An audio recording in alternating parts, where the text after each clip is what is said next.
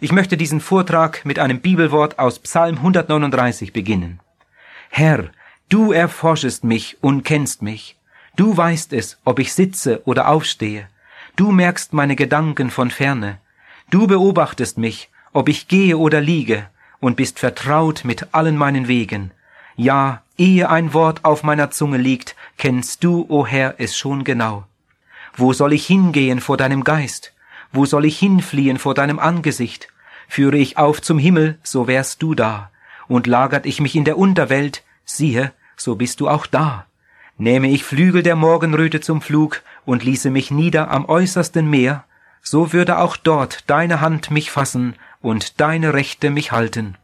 Oh, wie liebe ich dieses Wort, weil es mir sagt, dass Gott am Morgen und am Abend, Tag und Nacht, zu Hause und unterwegs, ja einfach immer und überall bei mir ist. Andererseits bin ich gerade über dieses Wort schon manches Mal erschrocken. Der Psalmist will uns daran erinnern, dass der heilige Gott uns immer und überall sieht, ja, dass es überhaupt keine Möglichkeit gibt, seinen Augen und seinem Zugriff zu entfliehen. Gott lässt sich nicht abschütteln. Sie kennen sicher das Wort Landflucht.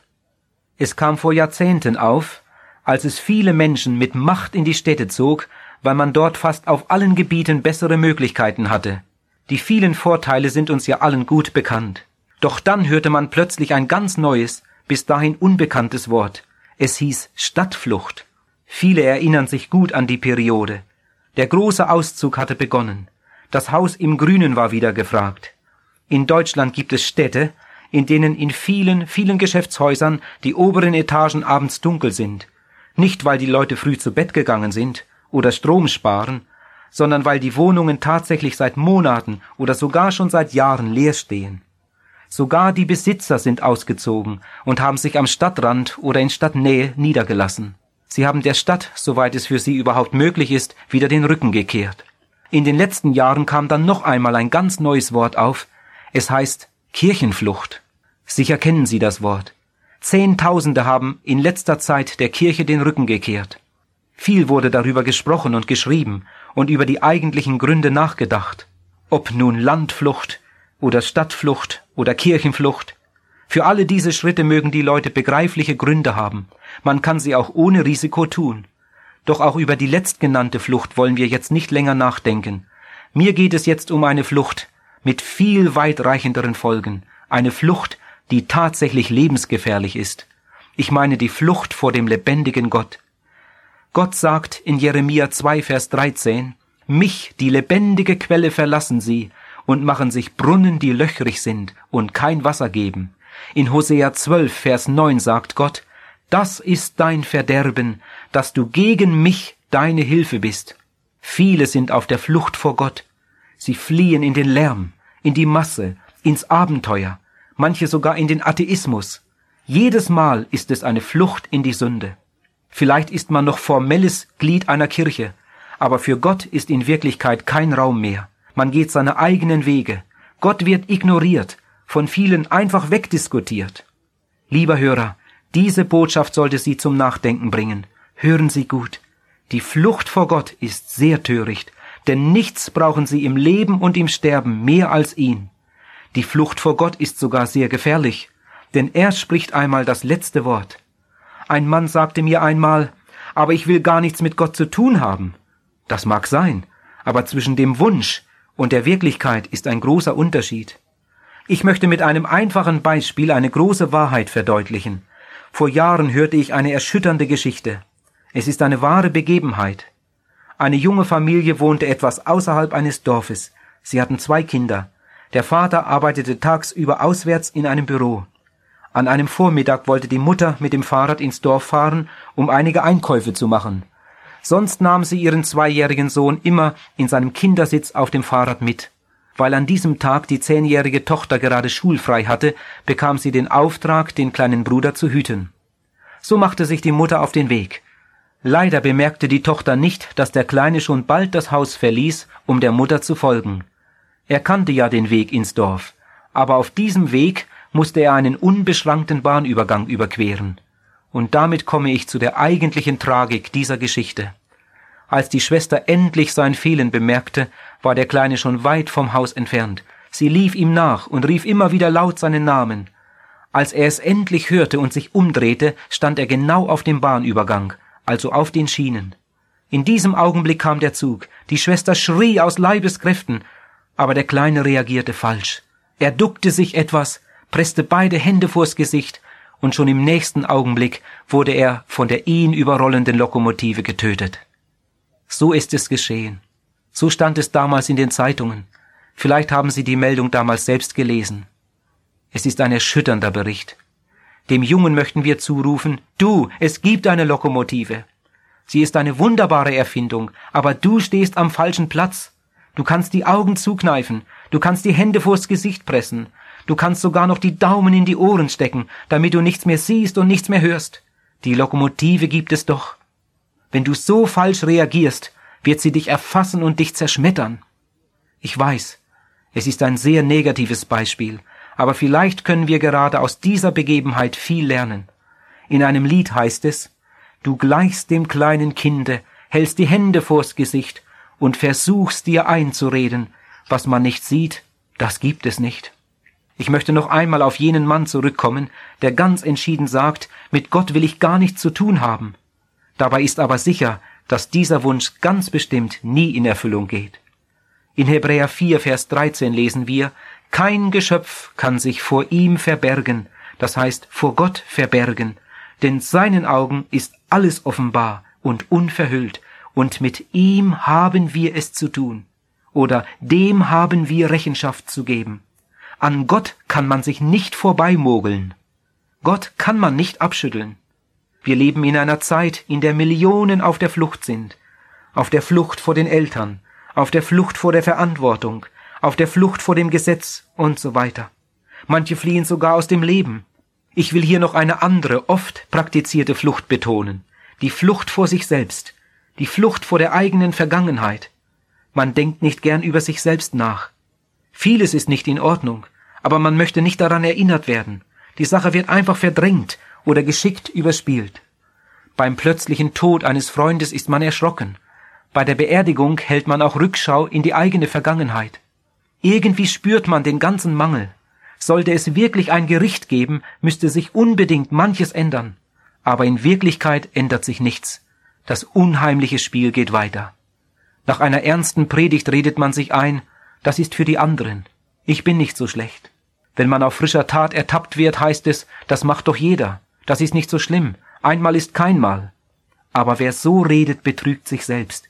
Wer so redet, ist auf der Flucht vor Realitäten, die er in Wirklichkeit nicht abschütteln kann. Das ist ein gefährliches Versteckspiel. Das ist geistlicher Selbstmord. Die Bibel sagt in Sprüche 14, Vers 34, die Sünde ist der Leute Verderben. Aber dieselbe Bibel sagt in Jesaja 53, Vers 1, doch wer glaubt unserer Predigt? Es gibt so viele Diesseitsträumer.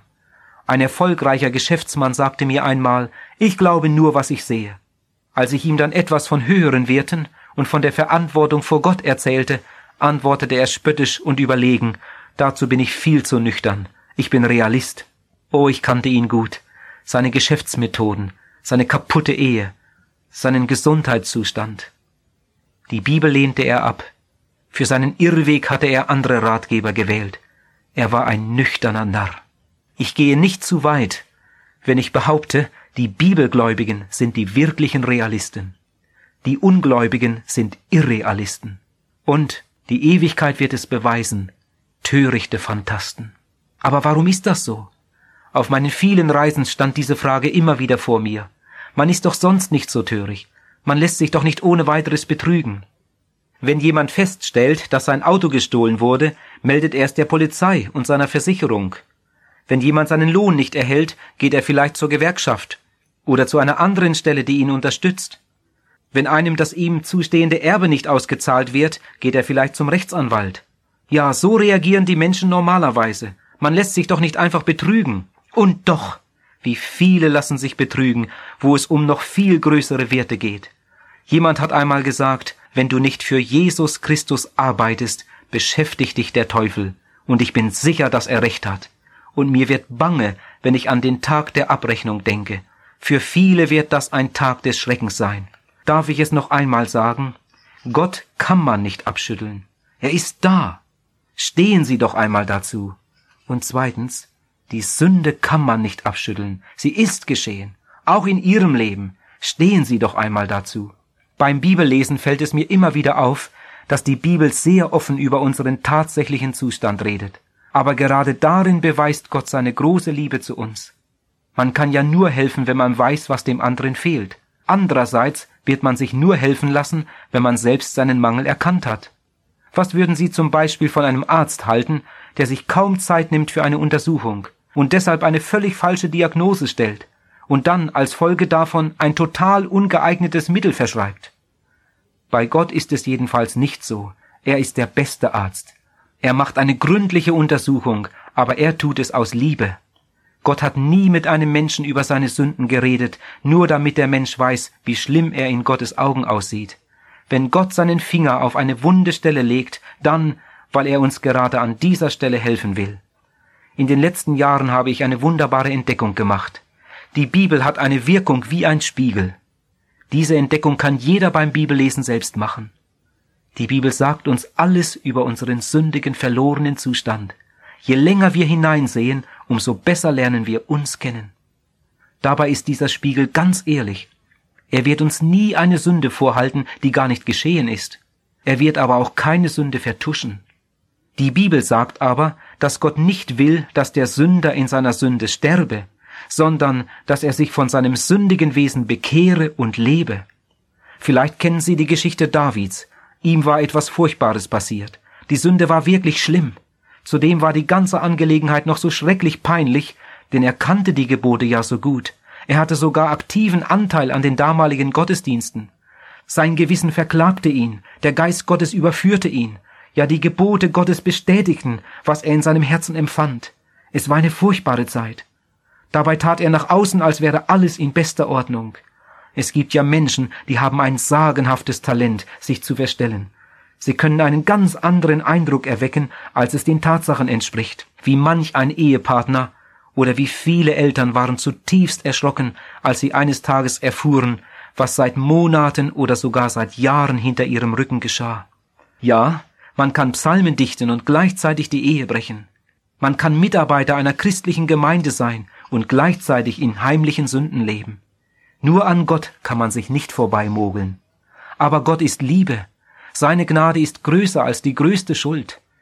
Ohne den Versuch der Rettung gibt er keinen Menschen auf.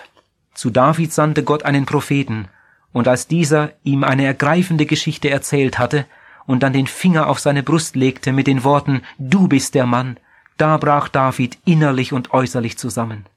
Seine Schuld war wirklich sehr groß, aber Gottes Gnade war noch größer. Zwei Dinge sind mir bei David so wichtig geworden. Erstens, er stellte sich Gott. Er hörte einmal richtig zu. Zweitens, er stellte sich zu seiner Sünde. Er gab sie ehrlich zu. Ich möchte es gleich noch einmal sagen. David stellte sich Gott. Er hörte einmal richtig zu. David stellte sich zu seiner Sünde. Er gab sie ehrlich zu. Das sind zwei entscheidend wichtige Voraussetzungen für einen Menschen, der mit Gott ins Reine kommen möchte. Machen Sie es doch heute ebenso. Als David dann seine Sünden bekannte, musste er nicht lange auf die Antwort warten. In Psalm 32 sagt David, Glückselig der Mensch, dessen Übertretungen vergeben, dessen Sünde bedeckt ist. Er wurde in jeder Hinsicht einer der gesegnetsten Menschen im alten Bund. Lieber Hörer, an dieser Stelle ist es mir einfach ein Bedürfnis, mit ein paar ganz persönlichen Worten dankbar zu bekennen, dass ich auch glückselig geworden bin. Oh, wenn ich darüber nachdenke, bricht Jubel aus meinem Herzen hervor. Welch ein wunderbares Leben, wenn die Schuld nicht mehr drückt, wenn all die kleinen und großen Sünden des Lebens zugedeckt sind. Ein Dichter sagt, Oh, das ist ein anderes Leben, wenn man weiß, ich bin befreit. Meine Sünden sind vergeben, meinem Herrn bin ich geweiht. In einem anderen Lied singen wir, Menschen, die zu Jesus fanden, gehen fröhlich durch die Welt denn die Ketten, die sie banden, brach entzwei der Siegesheld. Jesus gibt Freude, Freude, die nie vergeht, drum wähl ihn heute, eh es zu spät. Vielleicht ist es Ihnen aufgefallen, dass ich in den letzten Sätzen einige Male den Namen Jesus erwähnt habe. Ja, mit ihm wollen wir uns jetzt etwas beschäftigen. Man kann nämlich nicht über Liebe und Vergebung reden, ohne dabei Jesus zu erwähnen. Wenn jemand wirklich wissen will, was Liebe ist, muss er nach Golgatha gehen. Wer von der Liebe redet, darf vom Kreuz nicht schweigen.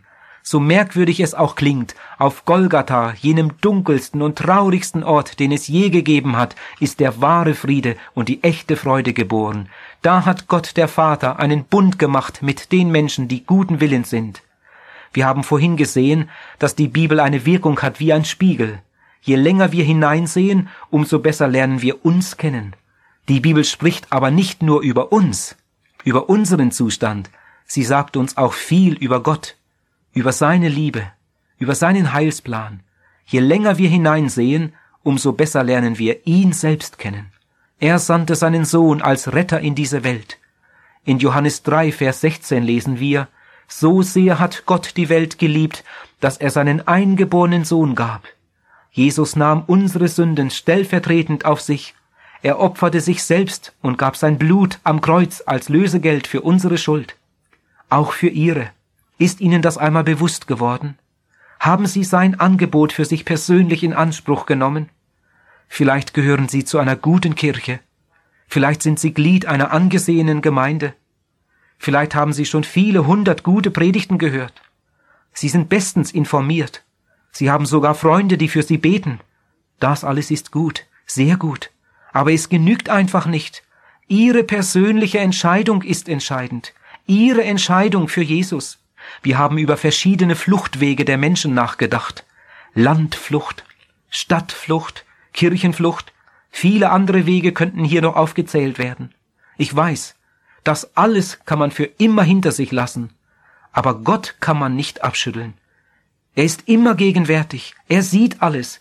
Er kennt auch ihr Leben. Vor ihm müssen wir einmal Rechenschaft ablegen. Die Bibel sagt, dass einmal jeder offenbar werden muss vor seinem Richterstuhl.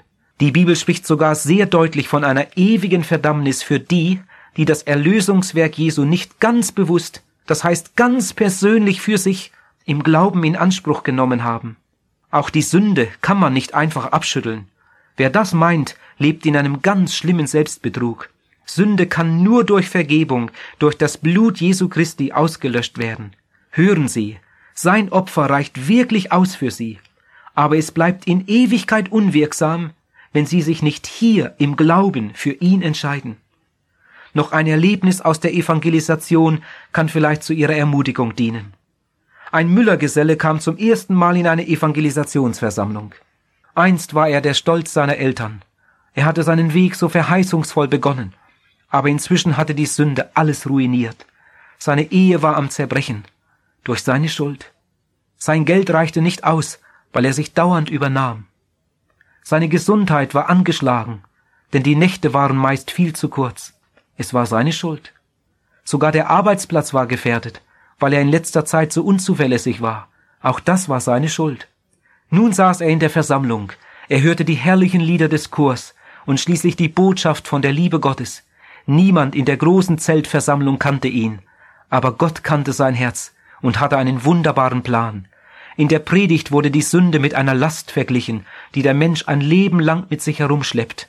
Er musste dabei an die schweren Kornsäcke denken, die in der Mühle zum Teil noch auf dem Rücken getragen wurden. Wie furchtbar, wenn man einen schweren Sack nie mehr abstellen könnte. Und plötzlich gingen ihm die Augen auf für seine ganze geistliche Not. Der tiefste Grund all seiner Not war seine Schuld, die Sünde, die ihn zu erdrücken drohte. Noch am selben Abend fand er den Weg in die Seelsorge und erlebte eine totale Befreiung, die größte Entlastung, die ein Mensch je erleben kann. Ich will jetzt nicht erzählen, welche herrlichen Auswirkungen seine Bekehrung auf seine Ehe, auf seine Kinder und auf seinen Beruf und sogar auf seinen Gesundheitszustand hatte. Erwähnen möchte ich nur ein kleines Beispiel. Am anderen Morgen hatte er einfach das Bedürfnis, seinen Arbeitskollegen von seinem großartigen Erlebnis zu erzählen. Sie kannten ihn ja so gut. Nun sprach er über Sünde und Gnade und betonte immer wieder, er sei gewiss, dass Jesus ihm alles vergeben habe. Die Art seines Bekenntnisses beeindruckte wohl, aber die anderen verstanden das alles nicht. Dann kam die Frühstückspause. Zwei Kollegen hatten schon auf einem Stapel leerer Säcke Platz genommen, als er, nach vorn gebeugt, mit einem schweren Sack auf dem Rücken um die Ecke kam. Der eine sagte, Du, wir reden gerade wieder über dich. über dein Erlebnis, über die Vergebung. Der andere meinte gerade, das könnte alles nur Einbildung sein. Einen Augenblick kam der Neubekehrte in Not. Doch dann schloss er seine Augen und fragte, was habe ich auf dem Rücken? Ich sehe nämlich nichts. Aber du spürst die Last, antwortete der andere. So war es tatsächlich. Doch dann ließ er den schweren Sack einfach los, und während dieser auf die Erde sank und der Holzboden dröhnte, stand er immer noch nach vorn gebeugt mit geschlossenen Augen da. Dann fragte er, wo ist der Sack jetzt? Ich sehe nämlich nichts. Jemand fing an zu spotten und sagte, Mensch, das merkst du doch. Dafür braucht man keine Augen, der liegt unten. Das spürst du doch. Die Last ist weg. Ja, rief der Neubekehrte, die Last ist weg. Genau das habe ich gestern erlebt. Die Last ist weg. Die ganze Last ist weg. Dieselbe Erfahrung durften in jener Evangelisation noch viele andere machen. Bevor ich zum Abschluss meines Vortrags komme, möchte ich Ihnen noch eine für mich sehr wichtige Überzeugung sagen. Ich bin so fest davon überzeugt, dass Gott alle Menschen liebt. Wissen Sie, was das für mich bedeutet? Ich werde nie in einer Kirche oder in einem Zelt oder an einem anderen Ort predigen und einen Menschen vor mir haben, den Gott nicht liebt. Nein, so etwas gibt es nicht. Ich bete immer wieder für alle, die diese Predigt hören, und ich bin so glücklich, dass diese Botschaft nie zu einem Menschen kommt, den Gott nicht liebt. Sie haben es am Anfang gehört, Gott ist da, ob Sie liegen oder stehen, ob Sie zu Hause sind oder auf Reisen, er ist immer da, er ist viel näher, als Sie meinen, er sieht jetzt in Ihr Herz, er wartet auf Ihr aufrichtiges Ja. Bitte schieben Sie die Entscheidung nicht auf. Es ist leider wahr, auch die allerbeste Predigt ist wertlos, wenn es beim Hörer nicht zu einer persönlichen Anwendung kommt. Bitte hören Sie darum auf meinen Rat. Wenn nicht gerade ein Seelsorger in der Nähe ist, suchen Sie doch jetzt, aber bitte jetzt gleich einen Ort, an dem Sie ganz allein sind. Bekennen Sie dem Herrn Jesus im Gebet laut Ihre Sünden und danken Sie ihm dann für die Vergebung. Bitten Sie ihn, in Ihr Leben zu kommen und rechnen Sie von jetzt an ganz bewusst mit seiner Führung. Ich bin sicher, kein Mensch kann sich an jede einzelne Sünde seines Lebens erinnern, aber der Herr weiß alles, und er hat versprochen, wenn wir unsere Sünden einsehen und unsere Schuld bekennen, macht sein Blut uns rein von aller Sünde. Es reinigt uns von jeder Ungerechtigkeit. Ich brauche dann nur noch dafür zu danken. Das andere ist ebenso sicher. Wenn jemand im Gebet Jesus Christus als seinen persönlichen Erretter aufnimmt, wird er ein Kind Gottes, er wird, wie Petrus es sagt, wiedergeboren zu einer lebendigen Hoffnung. Das alles bietet Jesus ihnen jetzt an. Ich bin überzeugt, dieser Tag kann der größte Tag ihres Lebens werden.